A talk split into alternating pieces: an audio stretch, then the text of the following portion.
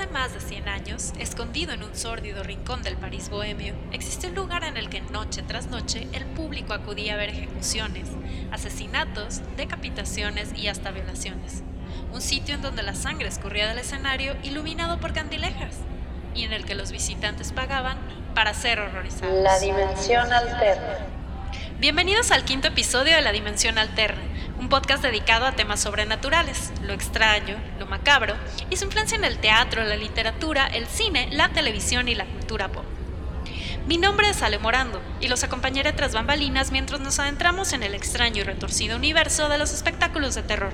para conocer más acerca de sus orígenes y su huella en el mundo del entretenimiento actual. Cuando hablamos del género de terror, lo primero que viene a nuestra mente es el cine o la literatura. Sin embargo, una de las formas de entretenimiento más antiguas que existieron fue el teatro. Siglos antes de que se inventaran los proyectores, el género de terror prosperó en los escenarios, horrorizando al público que acudía a experimentar de primera mano las aterradoras historias que forjaron una de las formas de entretenimiento más populares de la actualidad. El origen de las primeras obras de teatro de terror se remonta a la antigua Grecia alrededor del año 700 a.C. En esa época dorada de la historia de la humanidad, las tragedias escritas por los dramaturgos griegos contenían elementos que aterrorizaban al público, como asesinatos entre miembros de una misma familia, o los castigos de los dioses hacia los humanos que osaban desafiarlos. En esas primeras obras, los terribles sucesos ocurridos en la trama no eran mostrados en escena, sino narrados por uno de los personajes con lujo de detalles. Un ejemplo clásico de este tipo de horrores es Medea, obra escrita por Eurípides cuyo momento climático nos lleva a seguir los pasos de la protagonista, quien, enferma de celos, asesina a sus propios hijos y a su rival de amores para vengarse de Jasón. Otro claro ejemplo de esta manera de aterrorizar al público lo podemos encontrar en Edipo Rey, una de las tragedias griegas más conocidas escrita por Sófocles en la que Edipo cumple una antigua profecía al asesinar a su padre y desposar a su madre para convertirse en el gobernante de Tebas, apuñalándose a sí mismo los ojos a manera de penitencia por sus horribles crímenes.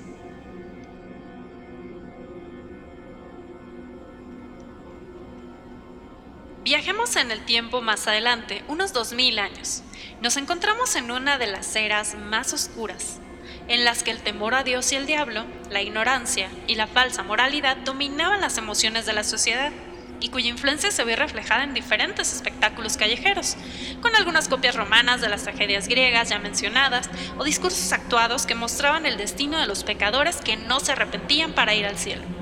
Pero fue hasta 1500, en la Inglaterra medieval, que la semilla del verdadero teatro de terror comenzó a germinar. De la pluma de Christopher Marlowe llegó Doctor Fausto, una obra basada en la leyenda del mismo nombre en la que el personaje titular vende su alma al príncipe de las tinieblas en búsqueda de poder y conocimiento. Fausto insertó en el imaginario colectivo la noción del pacto diabólico y las terribles consecuencias que surgen de dicha transacción. Pero fue William Shakespeare quien cargó de elementos aterradores sus obras más reconocidas. Brujería, tortura, asesinato, violación y un toque sobrenatural que parece guiar los sucesos y a sus personajes. En Titus Andronicus nos cuenta la pavorosa historia del general Andronicus, cuya hija es violada y torturada por sus enemigos de una manera por demás grotesca. Le cortaron las manos y la lengua para que no identificara a sus atacantes. Titus descubre la identidad de los culpables por lo que los busca y asesina para luego ofrecerlos como banquete a su padre. En la mayoría de las obras del dramaturgo inglés existe un dejo sobrenatural o violencia extrema, como por ejemplo en el drama histórico Enrique VII, parte 2, que se adentra en temas como la nigromancia y la demonología, o su clásico drama escocés, Macbeth, espectáculo que desde que sus orígenes se encuentra plagado de supersticiones y en el que el rey de Escocia se resiste a creer en la profecía de tres brujas que le vaticinan que morirá, por lo que decide asesinar a sus enemigos ayudado por su esposa, mientras desciende a la locura debido a la culpa que lo embarga.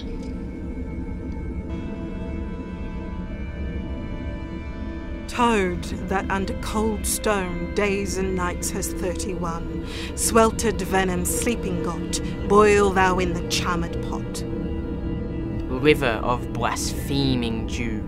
gall of goat, and slips of yew slivered in the moon's eclipse, nose of Turk and Tartar's lips fillet of a fenny snake, in the cauldron boil and bake, eye of newt, toe of frog, wing of bat, tongue of dog, double, double toil and trouble, fire burn and cauldron bubble, finger of birth strangled babe, ditch delivered by a drab, make the gruel thick and slab, pour in sow's blood that hath eaten her nine farrow, grease that sweaten from the murderer's gibbet throw into the flame, come high, come low.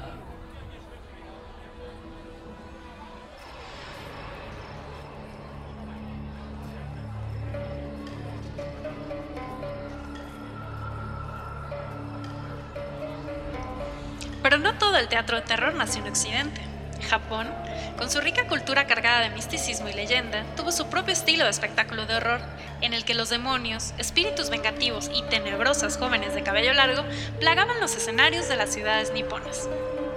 El teatro no surgió en el siglo XIV como una estilizada representación de las historias sobrenaturales, en las que los espíritus tomaban forma humana o los demonios se materializaban y cobraban venganza, de las maneras más violentas que uno pueda imaginar. El no se distingue por las intrincadas y tétricas máscaras utilizadas por los actores, y es una de las formas tradicionales de entretenimiento japonesas que persisten hoy en día. En el kabuki, cuyo inicio data de 1600, también se encuentran historias que involucran asesinatos, suicidios e interacciones con el mundo espiritual. Una de las obras de terror más famosas del país del sol naciente es Yotsuya Gaiden, o la historia de fantasmas de Yotsuya, escrita por Tsuruya Naboku IV. La obra nos relata la historia de Tamilla, un Ronin que asesina a su suegro tras un ataque de ira. Más adelante, nuestro héroe se enamora de otra mujer, que desfigura a su esposa para quedarse con él. Cabe mencionar que dicha escena es representada utilizando una elaborada y aterradora combinación de maquillaje y efectos teatrales, y nos muestra la horrible apariencia de su desdichada mujer, quien, al ser violada por un hombre contratado por un asqueado Tamilla, se suicida al ver su reflejo en un espejo convirtiéndose en un vengativo espíritu que lo convence de asesinar a su nueva esposa en su noche de bodas. Este espíritu vengativo, denominado Yurei, inspiró e influenció el horror moderno japonés. Su apariencia es la de una mujer con un kimono blanco, con el cabello largo y despeinado que cubre su rostro. ¿Les suena familiar?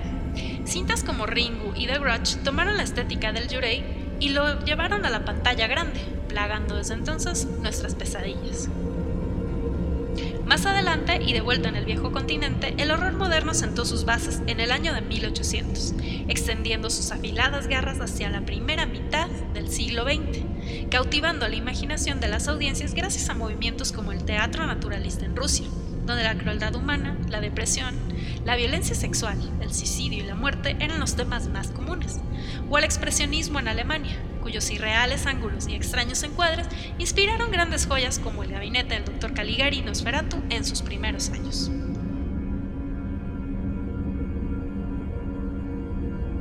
Tanto en Londres como en Estados Unidos, el teatro de terror y los espectáculos grotescos como los freak shows y circos ambulantes comenzaron a prosperar, principalmente los basados en adaptaciones libres de la popular novela Frankenstein de Mary Shelley, siendo la más famosa The Man and the Monster de Henry Milner donde surgió la famosa línea It's Alive, que vemos más adelante en su adaptación al cine.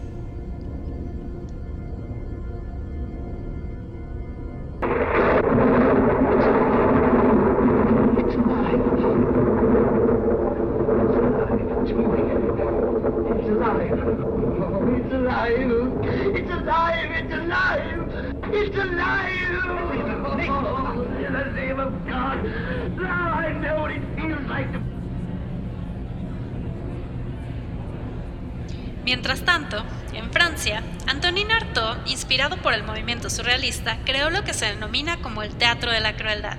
en el que la interpretación de Artaud se convertía en un escaparate para horrorizar y cautivar a la audiencia, haciendo uso de espacios poco convencionales, luces y sonidos fuertes para crear una atmósfera tensa y cargada de nerviosismo, a veces sin narrativa alguna. Y precisamente en la Ciudad Luz nació uno de los espectáculos de horror más famosos de todos los tiempos, El Gran Guiñón.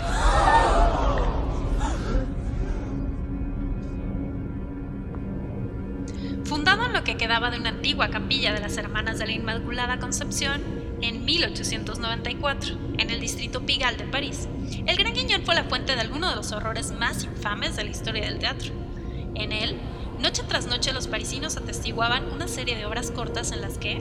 con un realismo sin precedentes para la época y precursor del gol moderno, se mostraban en escena graves crímenes, violaciones, desmembramientos, extraños experimentos y cuánta atrocidad se le ocurrió a sus autores, al grado de que el público se desmayaba o vomitaba en los momentos climáticos de cada función y el escenario terminaba chorreando sangre.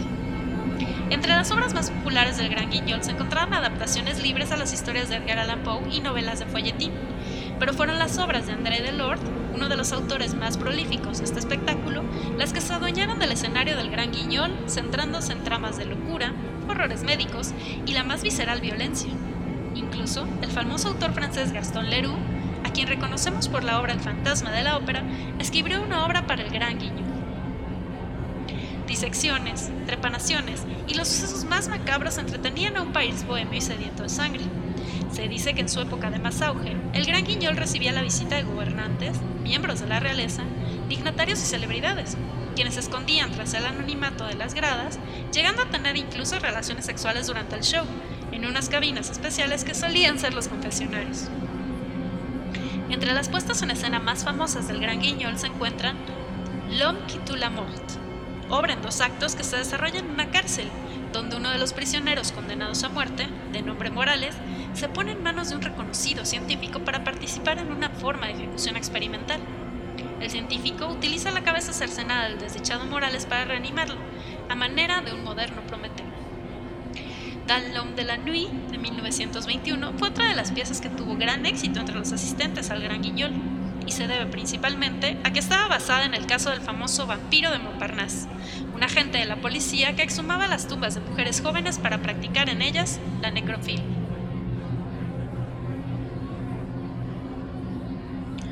Las cosas que distinguió al Gran Guiñol en sus casi 65 años de existencia fueron los innovadores efectos especiales y de maquillaje que se utilizaron en sus representaciones. La sangre falsa, que parecía coagularse bajo las luces, fue invención de Paul Ratino, actor y técnico de efectos especiales. También se hacía uso de una variedad de látex que permitía a los autores crear la ilusión de una cara derretida o la piel que era arrancada de las víctimas del espectáculo. Se pintaba de un lado de color rojo y cuando era jalada producía un sonido como de desgarre que hacía mucho más realista el efecto. El Gran Guiñol fue tan popular que por un tiempo tuvo una temporada en Londres, en el Little Theatre del Sand,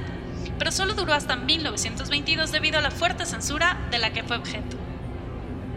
El aterrador legado del Gran Guiñol persiste en nuestros días y vive a través del teatro contemporáneo de terror y sobre todo en la pantalla grande, en cintas inspiradas en las representaciones originales dirigidas por Fred Paul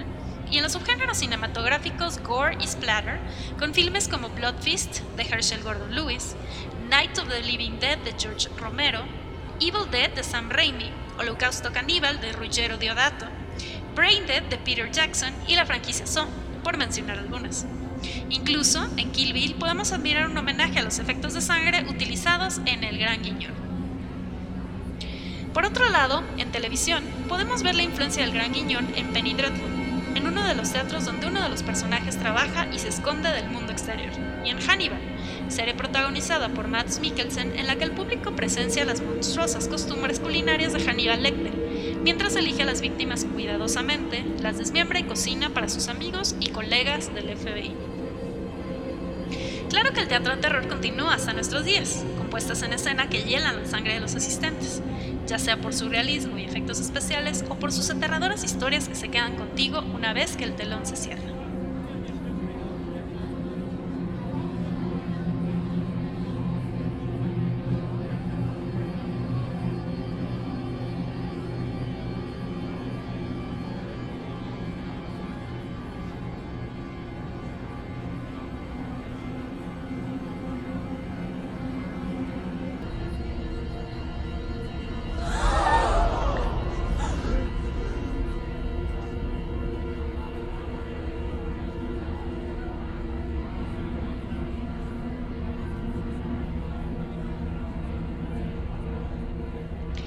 1979, Stephen Sondheim inauguró Sweeney Todd, The Demon Barber of Fleet Street, un musical de terror basado en una vieja novela de folletín, la cual está inspirada en la historia del clan Sony de Escocia. nos cuenta la historia de un barbero que regresa a Australia después de ser exiliado por un celoso juez, quien violó y humilló a su esposa y crió a su hija con la intención de casarse con ella. Sweeney regresa buscando venganza y desciende a la locura, asesinando a su clientela con la ayuda de su vecina, la señora Lovett, quien convierte los cadáveres en país de carne que luego vende al público. La obra incluye efectos visuales similares a los utilizados en El Gran Guiñol y en años recientes fue llevada a la pantalla grande con Johnny Depp en el papel principal. Inspiró e influenció los trabajos como Little Shop of Horrors y Carrie the Musical, por mencionar algunos.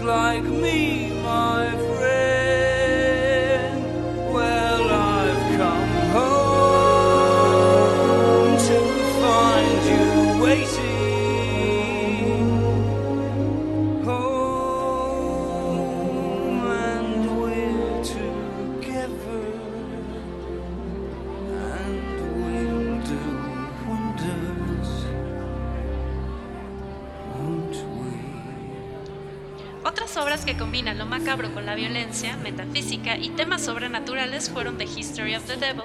Frankenstein in Love a manos de Doug Bradley y Bloody Bess A Tale of Piracy and Revenge, que fusionó el género de aventuras y piratas con la violencia gráfica en escena.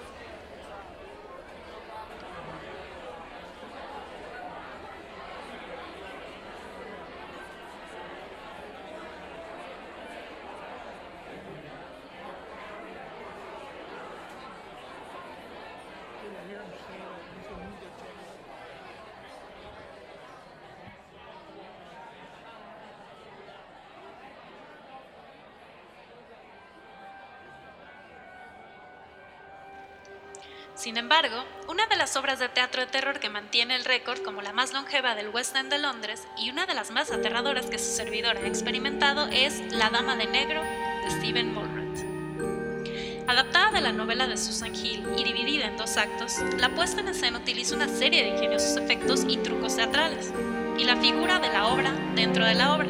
involucrando hacia la audiencia de principio El show sigue los pasos de Arthur Kipps, mientras viaja a la remota aldea de Creething Gifford para arreglar los papeles de la señora Drablow, una viuda recién fallecida. Ahí, se encuentra con aterradoras visiones y un malévolo espíritu que lo persigue y trata de matarlo, y a todos los que osan acercarse a su casa, maldiciéndolo por siempre. La obra fue magistralmente adaptada por Rafael Perrin, Antonio Calvo y Carlos Bracho para el público mexicano, y en sus 26 años de existencia ha contado con las actuaciones de grandes figuras del cine y teatro como Germán Robles, que paz descanse, Odiseo Bichir y Alejandro Tomasi, por mencionar algunos. Algo que distingue a La Dama de Negro de otras producciones de terror, además de su extensa duración en las carteleras, es que juega con las emociones del público, involucrándolo desde el comienzo del espectáculo y haciendo que el sonido y su imaginación sean los elementos que provocan el terror.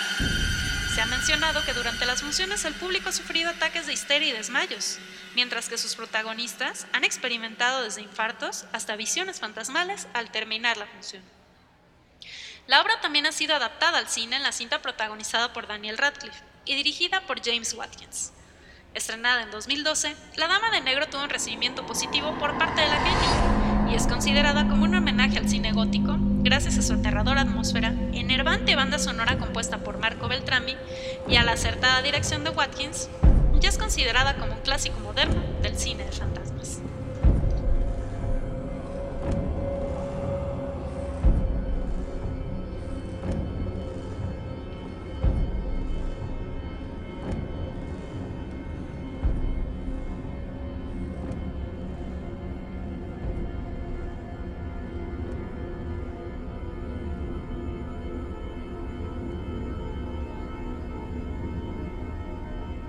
Además de su influencia en el cine, la televisión y otras puestas en escena, el teatro de terror sigue vigente gracias a las llamadas atracciones de horror, especialmente populares en la temporada de Noche de Brujas y los meses de otoño, como las Halloween Horror Nights los Universal o los espectáculos temáticos con cena incluida como Terror at Church Street de Orlando, Florida. A diferencia de otras formas de entretenimiento, el teatro de terror debe su éxito a la cercanía de la audiencia con aquello que le provoca miedo y repulsión. En la intimidad del recinto, los actores y el público pueden llegar a un nivel de interacción difícil de replicar en una sala de cine o en la comodidad de tu casa. Nada se compara a compartir un espacio físico con algo inquietante, respirar el mismo aire con un monstruo en el escenario o mirar detrás de ti para ver si la helada mano de un espectro siniestro está a punto de agarrar tu Muchas gracias por acompañarme en el quinto episodio de La Dimensión Alterna. Si te gusta, no olvides compartirlo, estar pendiente de futuras emisiones y aterradoras historias. Yo soy Ale Morando y esto fue La Dimensión Alterna. Buenas noches.